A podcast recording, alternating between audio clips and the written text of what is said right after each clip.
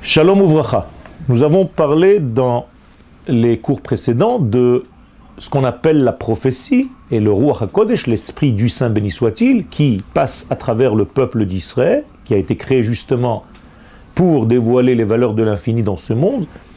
Et le Rav Kook, dans son livre Orot HaKodesh, dans sa préface, nous dit que la source de cette sagesse, Mekor Chochmat HaKodesh, Hiklalut Nishmat Israël. D'où est-ce qu'elle vient cette source? Eh bien de l'ensemble de la Neshama, de l'âme du peuple d'Israël.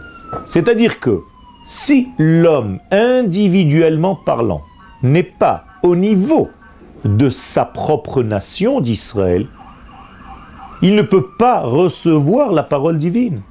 Un homme qui s'est déconnecté de sa nation ne peut pas arriver à cette prophétie, à ce degré de prophétie. Moralité, la prophétie est donnée en fait à la nation. Et pour qu'un homme individuel soit prophète, eh bien il doit s'élever au niveau de sa nation.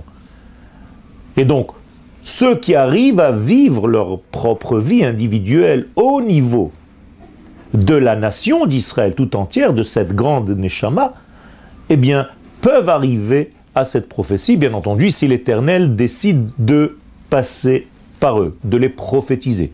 Car on peut faire des études et arriver à être prophète sans jamais recevoir aucune prophétie. Ça, c'est déjà une décision d'en haut, une décision divine de traverser cette personne en question ou bien de ne pas dévoiler. Même si cette personne reçoit certains degrés, on ne lui demande pas d'aller dire aux autres.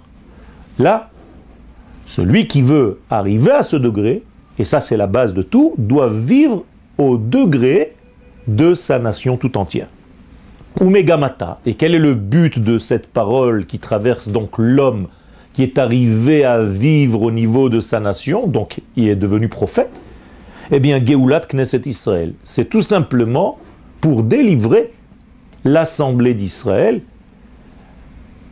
qui se trouve en réalité dans une prison, dans une forme d'emprisonnement, car cette assemblée d'Israël, c'est ce qu'on appelle la Shechina, la présence divine, et si cette présence divine ne se dévoile pas sur terre, ben ça veut dire que Dieu, entre guillemets, est en prison. Dieu est emprisonné parce qu'il ne peut pas se dévoiler sur terre. C'est comme si sa partie féminine, sa partie basse, car la partie féminine est le dévoilement, eh bien, cette partie qu'on appelle l'Assemblée d'Israël ne joue pas son rôle. C'est comme si Dieu n'avait pas de femme, ou il avait une femme, mais cette femme est éteinte. Elle ne fonctionne pas. Et vous le savez, nous sommes le peuple d'Israël, dans son entité, l'épouse du Créateur. Et donc c'est notre rôle, en tant que femme de l'infini, en tant qu'épouse de l'absolu, de dévoiler ses valeurs. Donc tout ceci est là pour cela.